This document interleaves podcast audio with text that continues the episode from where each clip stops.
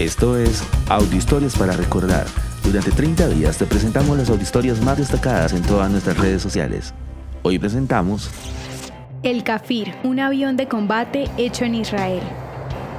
Ante la constante amenaza árabe y la necesidad de proteger la joven nación de Israel, la industria aeroespacial israelí diseñó y desarrolló una aeronave supersónica de combate a la que llamó Kafir, cachorro de león. Gracias a su reactor producido por la General Electric, puede volar a una velocidad máxima de 2.400 km por hora. La versión Kafir C1 fue mostrada al mundo en 1975 y junto a sus versiones mejoradas C2 y C7 defendieron la soberanía aérea de Israel por 30 años. Los avances tecnológicos que poseía le proporcionaron una gran ventaja frente a otros aviones de combate. El Kafir contó con una moderna estructura aerodinámica, una silla de eyección y un head-up display que permitía al piloto ver información importante de la aeronave sin necesidad de bajar la mirada a los instrumentos de control. En la actualidad, los Kafir no hacen parte de la Fuerza Aérea Israelí. Sin embargo, sus versiones mejoradas siguen en uso en países como Sri Lanka, Colombia y Ecuador.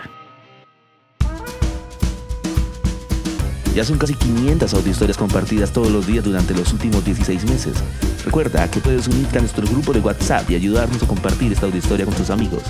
Este proyecto es realizado por Philos Project.